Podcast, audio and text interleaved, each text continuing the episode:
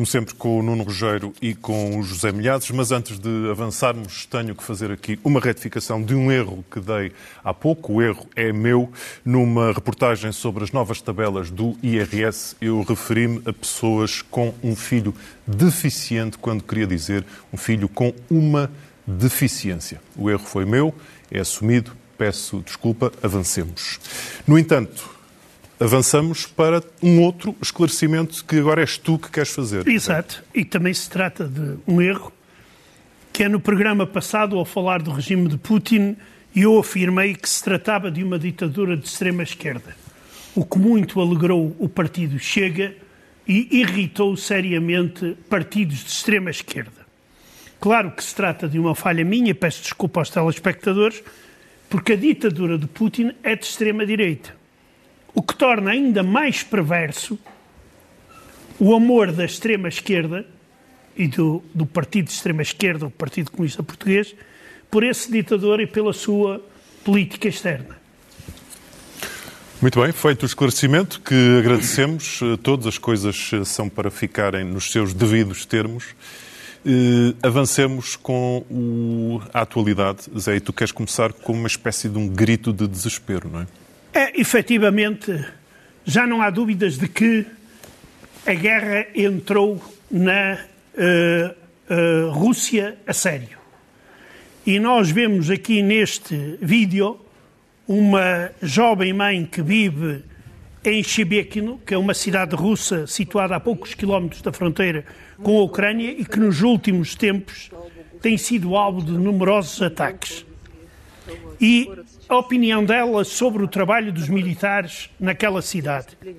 Hoje, 1 de junho, ou seja, ontem, uh, atrás de mim está a nossa cidade que arde toda envolta em chamas.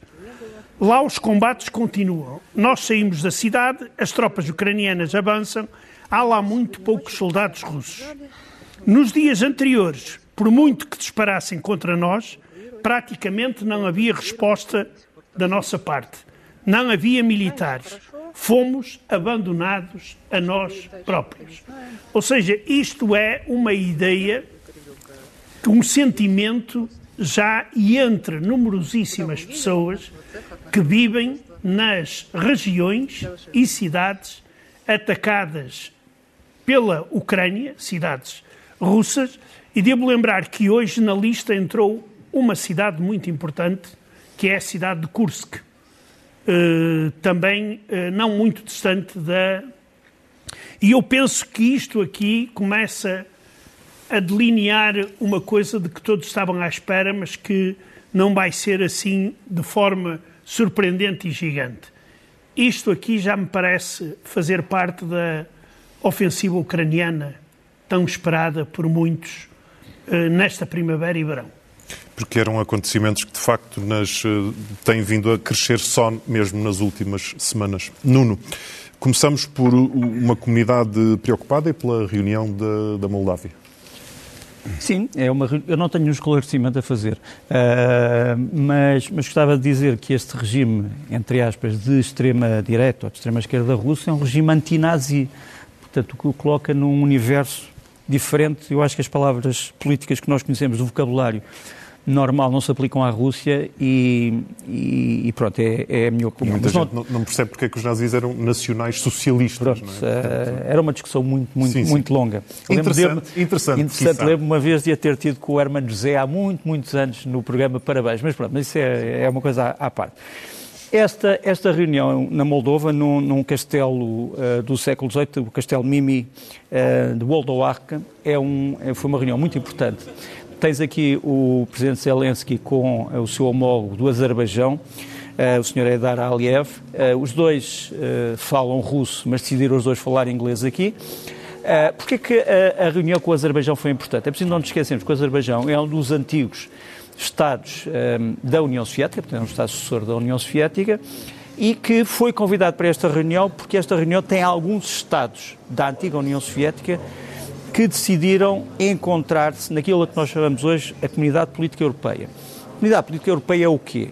Não é a União Europeia, não é o G20, não é o G7, é uma invenção franco-alemã do ano passado que procura reunir países da Europa de Leste, países da Europa Ocidental, países da Europa Central, uns da União Europeia, outros que não são da União Europeia, mas que estarão todos irmanados num espírito de valores comuns. Liberdade de expressão, eleições transparentes, etc. É evidente que alguns países aqui são controversos. Por exemplo, a Sérvia está ali. Há quem ache que a Sérvia não tem uma verdadeira democracia, há quem ache que tem. Há quem ache que o Azerbaijão não tem uma verdadeira democracia, há quem ache que tem. Mas a verdade é que o Sr. Zelensky não foi, não foi esquisito. Falou com todos, inclusivamente com o líder sérvio, o Sr. Vucic, eh, quem explicou quais eram as razões de queixa que tinha em relação a grupos como o Grupo Wagner. Isso foi entendido. Falou também, e foi importante, com o presidente suíço, o Sr. Alain Berset, que nos aparece aqui. Porquê é que a reunião com a Suíça foi importante? É preciso não esquecermos que o Parlamento Suíço anda desde eh, verão passado a tentar decidir se deve dar consentimento à exportação de armas suíças para a Ucrânia. Eh, já disse que sim, já disse que não, já disse mais ou menos e agora voltou a dizer que não, ou que vai estudar o assunto. E o presidente suíço veio dizer isso ao Sr. Zelensky e veio dizer-lhe uma outra coisa. Veio-lhe dizer que, apesar disso, a Suíça está ao lado da Ucrânia no respeito pelo direito internacional e na ajuda humanitária cada vez maior. E, portanto, eh, foi também anunciar uh, Volodymyr Zelensky que vai enviar mais material não letal para, Essa coisa de, para a Ucrânia. de manobrar uma posição muito neutra é histórica na Suíça, não é? é histórica na Suíça, uh, apesar dos suíços terem, terem uma expressão que é esta: um, neutralidade não significa cobardia nem abandono. É uma expressão típica uh, do vocabulário político suíço. E o, o Sr. Bercy quis dizer isso também uh, ao Sr. Zelensky. Importante nesta reunião foi, mais uma vez, a criação de uma nova coligação de apoio à Ucrânia. Agora chamam-lhe a, a, a, coligação Patriot, ou seja, há mais países a quererem dar mísseis de defesa antiaéreo um, Patriot à Ucrânia, eh, ficaram impressionados com este mapa que foi mostrado por Zelensky, que agora é um mapa que já foi alterado. Isto parece uma espécie de um, parece um bordado. Aquilo que tu vês ali são os mísseis e os drones que foram destruídos pelos ucranianos desde 1 de maio até ao dia 2 de junho. Só em mísseis são 144 mísseis de cruzeiro. Nós mostramos várias vezes, algum, várias vezes. alguns destes mapas. Drones, uh, centenas deles. Uh, isto foi mostrado e as pessoas ficaram impressionadas por cada um deste drone uh, destruído. Significa também que uma peça dele pode ter ido calhar a um sítio qualquer e, e, e, no fundo, destruir a vida de um civil. E, portanto, esta coligação do Patriot é importante. São mais países que vão dar mísseis Patriot à Ucrânia, isto ficou também decidido. Depois, uma grande discussão sobre as garantias, quer dizer, a, Ucrânia não vai entrar na NATO, obviamente, porque se, tivesse, se entrasse na NATO agora seria uma situação catastrófica, uh, teria que ser invocado o artigo 5 e, e seria uma guerra uh, em, to, em, toda a Europa, mas a Ucrânia já disse que precisa de garantias, ou seja, se não entrar na NATO, como não vai acontecer, vai ter que ter forças armadas muito fortes, talvez as mais fortes da Europa. E, e isso foi também, foi também debatido. Por fim, proteção dos prisioneiros de guerra. Eh, a Cruz Vermelha eh, indicou à Ucrânia que vai colaborar com a Ucrânia na proteção dos prisioneiros de guerra russos em território ucraniano. Aqui temos prisioneiros de guerra russos que nos aparecem a jogar futebol eh, numa prisão e a Ucrânia prometeu que, irá, que iria respeitar todos os, todas as normas das convenções internacionais as chamadas Convenções de Genebra de 1949 sobre proteção de prisioneiros. Nós obscurecemos aqui as caras porque, ao contrário do que se pensa, não deve ser dada publicidade, uh, nem, como se costuma dizer nos tratados, curiosidade pública a pessoas que estão presas. E por isso obscurecemos as caras. Muito bem. Zé, entretanto, Putin continua a falar com declarações que despertam o teu interesse. Eh, digamos, não deve ser só o meu interesse, mas o interesse de todo o mundo. Porque, primeiro, há revelações metafísicas que ele faz eh, impressionantes. Eh, por exemplo, ele ontem, eh, no Dia Mundial da Criança, quando em Kiev foi assassinada por um míssil russo uma criança ucraniana, ele decidiu encontrar-se com famílias numerosas, encontrar-se por videoconferência. Uh, cá estão. E uma das crianças perguntou-lhe, por exemplo, se o Pai Natal existia. E, ele disse que, uh, claro que existe, uh, e que o Pai Natal até está acima dele próprio, do Putin. Isto é uma grande revelação. Uh, e depois, em cima do Pai Natal está Deus.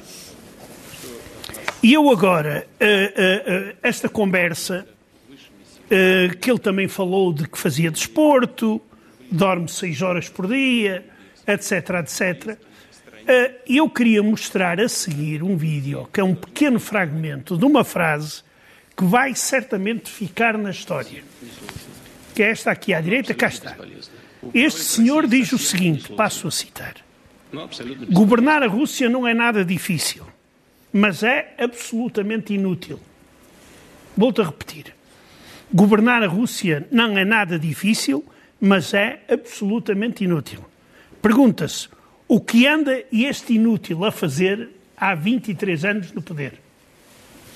É uma pergunta que fica no ar. Oh, Nuno, o, Zé estava aqui há pouco, puxou para, para primeiro tema, esta, esta entrada lenta de, de uma certa. Hum, é uma guerrilha ou é já a guerra a entrar em território russo? É muito difícil a Moscovo hum, admiti-lo. Mas a verdade é que há cada vez mais unidades de pessoas que são cidadãs russas, muitos deles eram militares, e por isso têm um treino que não precisa de ser atualizado e que estão a revoltar-se contra o regime russo. Podes-me perguntar assim, mas representam muitas pessoas? Não sabemos. A verdade é que estão dispostos a morrer por aquilo em que acreditam. Mas estão a incomodar neste momento. Estão a incomodar, mais do que incomodar. Estão, são, são dois, essencialmente duas unidades, o chamado Corpo de Voluntários e a Legião da Liberdade. Uh, começaram talvez com dezenas de pessoas, hoje terão entre centenas e dois, e dois mil. Uh, o que é já uma percentagem muito, muito interessante uh, para a Ucrânia, que olha para isto, obviamente, com algum gáudio, não é? Quer dizer, eu no outro dia tinha dito à, à, à Clara que havia uma famosa, isto foi verdade, quando dois grandes inimigos de Israel, o Irão e o Iraque, se entraram em guerra, perguntaram ao Menachem Begin, o, o primeiro-ministro israelita, o que é que ele achava. E ele dizia que esperava que os dois tivessem sucesso. porque, porque, obviamente, que a, a, a Ucrânia olha para isto com contentamento, no fundo diz, aquilo que nós explicávamos sobre o regime russo está a acontecer. Pode haver uma revolução dentro da Rússia. Demorará muito tempo, não sabemos. Agora, a verdade é que essas imagens não mentem. Nós vamos mostrar aqui uh, um desertor russo que apela a que outros dos seus camaradas se entreguem e que uh, vão constituir uh, unidades militares nas tais legiões. Ele uh, mostra aqui alguns dos documentos que trouxe do exército russo, depois eles obscurecem a parte da sua identificação militar, mas nós sabemos que está a haver muitos casos de militares russos que estão a sair das fileiras. Depois temos também imagens destas unidades já dentro do próprio território russo, portanto elas estão alguns na fronteira entre a Ucrânia e a Rússia. Estamos a falar da zona de norte de Kharkiv, portanto a, a Shebekina é, é, no fundo uma, uma, uma pequena cidade, 40 mil habitantes provavelmente, que fica a 10 km da fronteira russa e a cerca de 90 km eh, da fronteira ucraniana e a cerca de 90 km de Kharkiv. Estes homens terão vindo a algures da terra de ninguém entre Kharkiv e a fronteira russa e entraram na Rússia e têm eh, espalhado a destruição. Por exemplo, eh, vamos mostrar aqui a destruição de quartéis dentro dessa pequena cidade de Shebequina, que é um, aliás é um centro uh, distrital, portanto é um, é um centro, é uma sede de distrito, digamos assim. Uh, portanto, não são propriamente posições civis, são quartéis militares. Temos esta fábrica que vou mostrar a seguir, eh, que é a fábrica de, da Monocristal. A fábrica da Monocristal é uma fábrica militar que faz uh, lâmpadas LED e outros instrumentos para veículos militares russos. Foi destruída também por um uh, bombardeamento. Depois, a destruição de veículos blindados, por exemplo, este aqui é o morteiro 240 mm do Tiulpei, é o, é o maior morteiro do mundo. Não há nenhum morteiro com este tipo de calibre, embora seja uma peça antiga. Ali o vemos eh, camuflado, destruído, e como é que ele era na realidade. E temos um vídeo dessa destruição. Portanto, estes homens da frente russa, chamemos-lhe assim, estão a praticar eh, sortidas, incursões que são eh, dignas de um qualquer filme de forças de operações especiais. Um problema que se põe, e calmo em relação a esse segmento, é o problema de saber se a Rússia está verdadeiramente protegida. Quer dizer, a Rússia, que é um gigante, terá pés de barro. Ou, ou nós exageramos, digamos assim, estes, estes, episódios.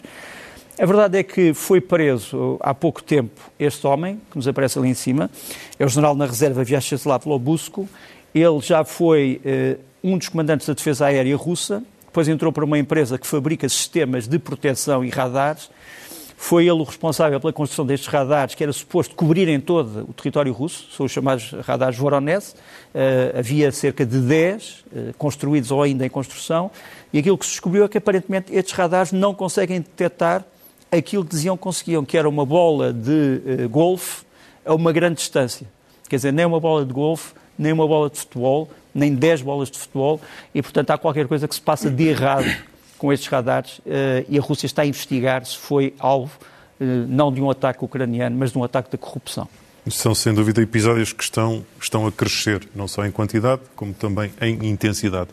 Zé, voltamos a falar da, da hierarquia da, da Igreja Russa. Sim, mas antes disso eu queria só sublinhar o que disse o Nuno e de que estes, estas explosões e incêndios têm lugar em regiões distantes da Rússia. Por exemplo, hoje, ao fim da tarde, perto de Moscovo, foram incendiados cerca de 30 autocarros que deveriam transportar tropas mobilizadas para a frente de combate. Ou seja, uh, uh, uh, todos estes grandes incêndios que existem e, e outros ataques de descarrilhamentos de comboio também são obra de alguém. Quanto a esta questão, eu vou falar dela porque diz respeito à Igreja ortodoxa russa à sua representação em Portugal.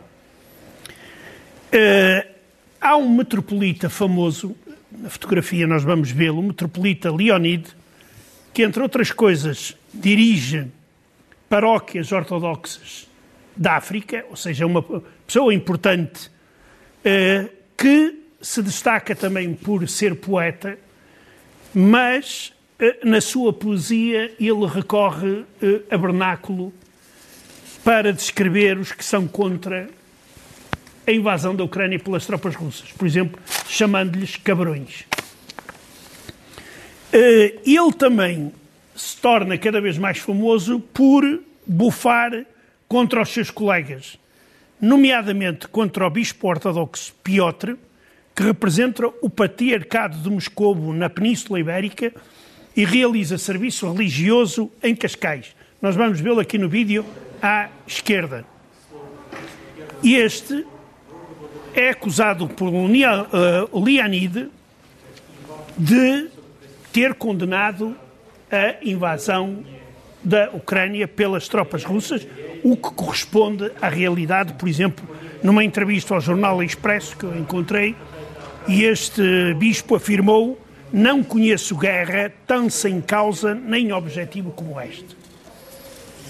Eu posso dizer, posso confirmar que muitas pessoas que assistiram ao, aos serviços religiosos confirmam que ele disse isso em público. Exato. Agora, ainda há outro, que é um arcipestre, que também depende uh, daqui deste bispo, o arcipestre Andrei Kordochkin, que faz serviço religioso em Madrid que também foi denunciado por o tal metropolita Leonide e por, atenção, frequentadores do templo ortodoxo em Madrid, que também foram bufar, onde o arcipestre é acusado, entre outras coisas, de afirmar que a Rússia é um Estado fascista ou caminha para isso. José, mas eh, nós os dois que somos do Norte, o, o, bufar é óbvio, mas para que toda a gente perceba, eles foram fazer queixinhas, ele foi fazer queixinhas destes homens a quem? A, ao patriarca. Ao topo da claro, hierarquia. Claro, claro, ao patriarca. E não só. E ele, este metropolita, apela à limpeza dos estábulos de Áugias na cúpula da Igreja Ortodoxa Russa. Isto é mais. Primeiro, eu fico muito contente por em Portugal e Espanha termos padres ortodoxos corajosos, que são algumas centenas por todo o mundo, mas uh, também, uh, digamos, isto não me surpreende, porque sendo o patriarca um homem saído dos serviços secretos, tenha transformado a Igreja Ortodoxa Russa naquilo que é, uh, que é uma igreja onde se incentiva a, a digamos, a, a acusar, a desmascarar os inimigos, como se diz na política. Nuno, o tempo vai escoando e ainda não falámos da, da, da chamada situação no terreno, da, da, da dimensão é das forças é nesta, nesta, altura. Olha, uma coisa que, que, se deu há pouco tempo, há poucas horas, foi uma declaração curiosa do Sr. Prigogine, que veio dizer que as suas tropas não conseguem retirar de Bakhmut porque todo o campo à volta dela está minado pelo Ministério da Defesa russo. Quer dizer, ele acusa o Ministério da Defesa russo de ter colocado minas para impedir os seus soldados de saírem da frente. Sim, perigoso é todo, todos os dias tem declarações do, perigoso. do, do género, uh, de, de, de, de, uma provocação aberta. Não é? Uh, mas esta é uma é surrealista, pronto. Uh, aquilo que nós sabemos hoje foi algo que foi já dito ali na peça, que é os seus ataques, não um, nem dois, nem três, mas mais a Berdiansk. Berdiansk que é um porto que, como te lembras, no dia 24 de março de 2022 foi atacado pelos ucranianos, portanto é um porto ucraniano ocupado, no dia 24 de março, os ucranianos tinham atacado uma série de navios que tentaram sair, mas foram destruídos, e agora aconteceu a mesma coisa. Portanto, havia vários navios de transporte de tropas que estavam ancorados no porto, foram destruídos, alguns tinham munições, aliás, vê-se a consequência nesta explosão, eh, e mais uma vez os culpados, os mísseis Storm Shadow, os tais mísseis de cruzeiro fornecidos pelo Reino Unido e que o Ministério da Defesa russo diz que eh, já tinha praticamente destruído quase todo o seu arsenal. Depois, aquilo que falámos aqui na semana passada, que é o ataque uh, a Mariupol, feito pelos ucranianos. Portanto, uma, havia uma grande residência, uma, uma, uma, aldeia de férias, digamos assim, que tinha sido poupada durante a guerra, estava cheia de militares russos, centenas, há quem diga que mais de mil, e uh, era esta, nas imediações de Mariupol, vamos mostrar em que estado é que ficou, mais uma vez, a artilharia de longo alcance ucraniana e os HIMARS provocaram estes estragos. Aparentemente, as perdas humanas são enormes. Entretanto, a, Ucrânia, no meio disto tudo, já está a tentar prever o que será o seu poder militar no futuro. E temos esta imagem de uma reunião do Sr. Zelensky com os dirigentes da BAE. Para quem não saiba, a BAE é uma das maiores empresas de defesa e segurança do mundo. Fabrica aviões, fabrica helicópteros, fabrica munições. Está sediada em Londres e quer abrir uma fábrica na Ucrânia uh, o que obviamente seria uma lança em África para o poder militar ucraniano. Mas esse poder militar ucraniano, o mundo também vai ter que esperar que não surja lá um Putin ucraniano daqui, daqui a exatamente, tempos, não é? Exatamente, exatamente. As questões, claro, as, as depois, situações depois, às vezes mudam, não é? Não, é que é preciso depois meter ordem na casa, depois da guerra. Sim, não e, ter, que... e ter à frente dos destinos do país uma pessoa... Não só esperamos isso é... na Ucrânia, como esperamos noutros países da Europa. Como é, como é óbvio, Exato. Mas, mas, neste caso a Ucrânia está, e nesta altura precisa, e bem, de um extraordinário poderio militar, mas que esperemos que não claro. caia nas mãos erradas. Mas não vamos agora a goirar. Falemos de Medvedev. Olha, ele uh, mudou de imagem, agora aparece fardado, com uma farda militar, não sei que, se tem alguma, não, não tem lá, se é oficial, uh, talvez para impor mais respeito e mais força às suas declarações uh, tenebrosas, ele foi à cidade de Volgogrado explicar aos militares que os ataques lançados pelas tropas ucranianas contra a Rússia não se enquadram em nenhuma regra de guerra e são ataques terroristas.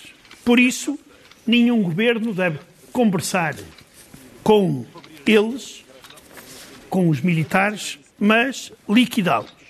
Aqui também há uma coisa interessante, é alguns jornalistas chamaram a atenção para o facto de ter sido declarada lei seca antes da chegada de Medvedev a Volgogrado.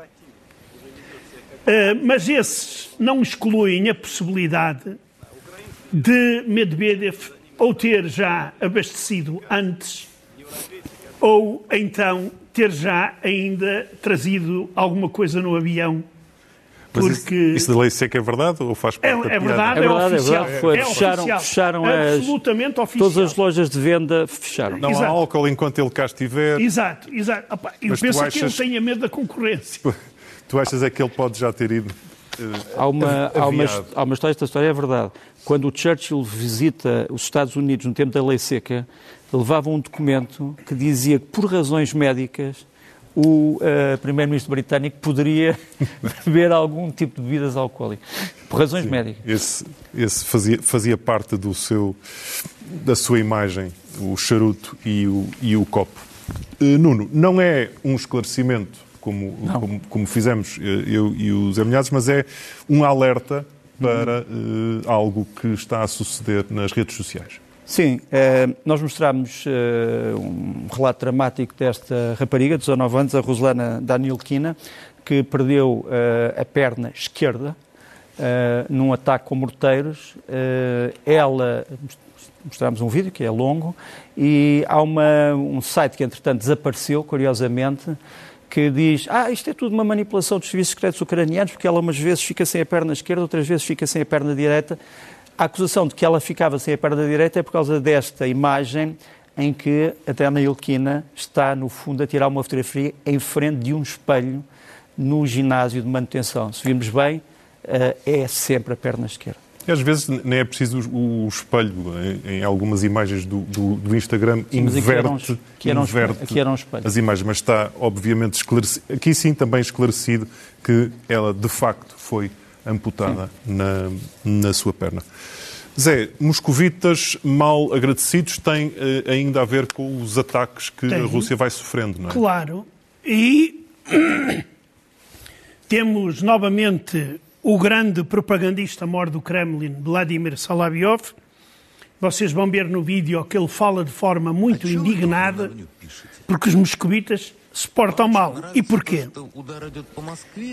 Ele ficou indignado com a reação dos moscovitas e russos nas redes sociais face ao ataque de drones contra Moscou. E ele afirma, com aquele ar todo furioso: Rapazes, mas que raio de porcarias escreve? Porcarias tem uma palavra mais forte lá, mas eu troquei para não haver problemas. Gostaram do facto de os ataques terem sido contra Moscou? Não querem começar a aplaudir os nazis ucranianos? Por que razão ficaram tão contentes? Já não somos um só povo e um só país? Tomem juízo.